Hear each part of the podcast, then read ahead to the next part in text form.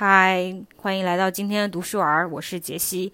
今天要分享的书是《厌女症》，作者是上野千鹤子。我个人把它称之为比较好读的第二性，呃，应该说是好读很多倍的第二性。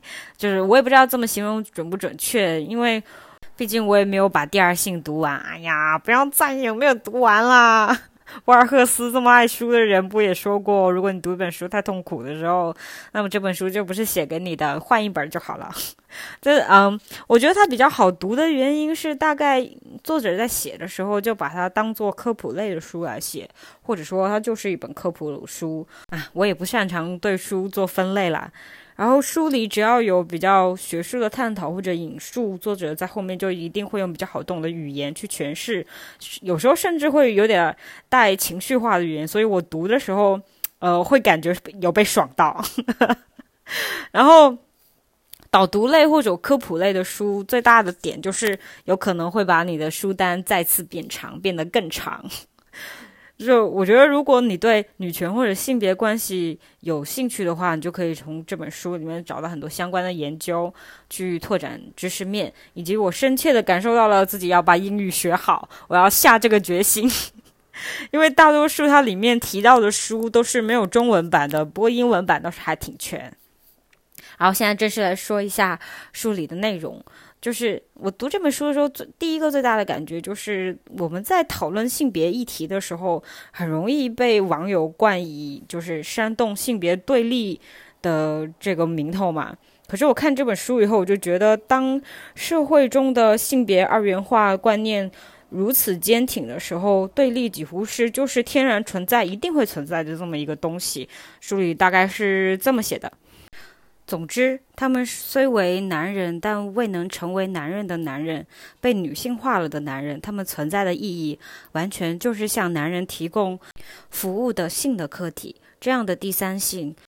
常被当作 N 种性的存在证据，可是从以上分析可知，称之为第三性是一种误导。它们不是位于男女之间的性别，而是从属于性别二元制之下的次等范畴。只有男人才能转化为第三性，而女人不能。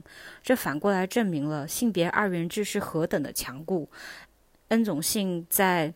理论上可以成立，但在现实中却不存在。由此亦可以得到反证：男人的性主体化认同是将女人作为性客体而成立的。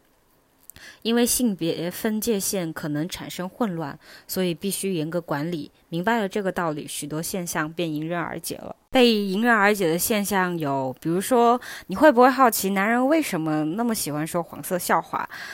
就像刚才说的，呃，男人对于男人身份的确立是不停的对女人进行客体化，以及将同性恋排除在外，这样他们就会有一整套完整的规则去完成男人互相身份的确认。这个东西就是黄色笑话。我读到这里的时候，我就想，哎呦，真可怜，要不停的靠耍下流和歧视别人去证明自己是谁。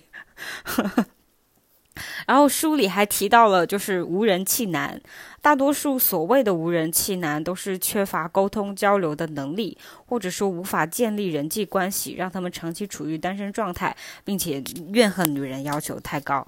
讲真，我个人经验来说，因为我自己有一点社恐嘛，就是缺乏建立人际关系的能力，的确很大程度上影响到了我去交男朋友，影响到了我的交往状态。当然不止这个原因啊，我觉得。但身为女性的我，是不会在网上倾泻我缺乏男人的苦恼，不会在网上建立一个组织，说自己遭到了社会的遗弃，成为了性弱者，更不会因为没有男朋友上街无无差别杀人。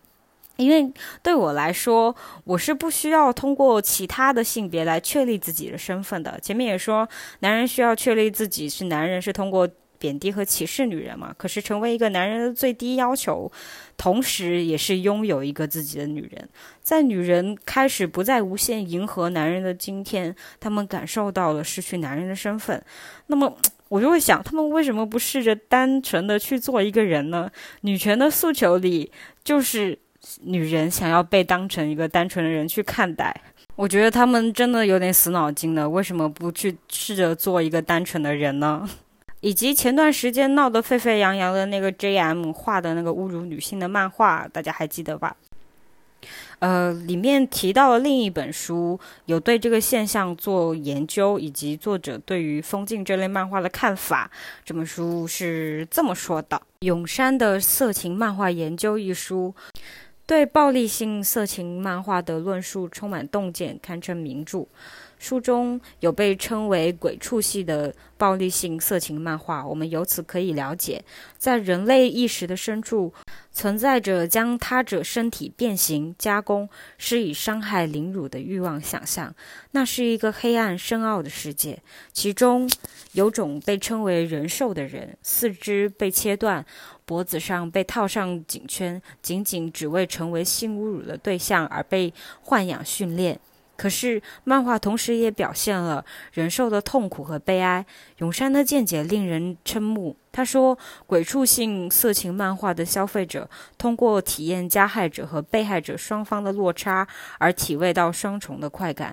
仅与加害者同化的快感是肤浅的，只有当与被害者的痛苦也能同化时，快感才更加复杂和深奥。”对色情制品的限制，用分级标志或者过滤手法保护不看不育之物的自由，便已足够。人类的想象无论多么残酷，表象的制作是不能去管制的，也是不管制为好。我们知道，表象与现实之间的关系，并不是单纯的反应或投射关系。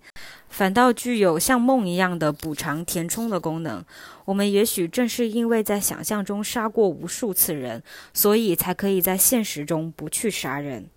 嗯，我虽然不能说全盘同意，但也认为对于作品表达的限制，特别是官方的限制，应该慎之又慎。然后，其实这本书还涉及了很多内容。我为了吸引你听，所以特意挑选了会引会引起所谓性别对立的部分进行分享。希望你也去把整本书读一读。然后就是《厌女》这本书，我搜了一下，Kindle 和呃豆瓣读书都没有电子书。不过其实，呃，实体书也不贵，也不是硬壳精装，很适合捧在手手里看。放拿到地铁上看也 OK，就是建议大家购买观看吧。然后最后，我想引述书里序言的一句话：“妇女能顶半边天。”这句充满豪迈之气的口号，我们是从社会主义中国学到的。可是改革开放之后，传到我们耳里的竟是什么企业喜欢男生、女性就业难之类的，和资本主义没有两样。当我得知妇女回家现象时，着实吃了一惊。日本女性希望摆脱主妇处境，难道中国女性反倒想回家当专职主妇吗？社会的变化充满矛盾，女人之难似乎不分东西，不分体质。中国有中国的厌女症，期待有人来研究。以上就是今天的读书了，谢谢你听我分享。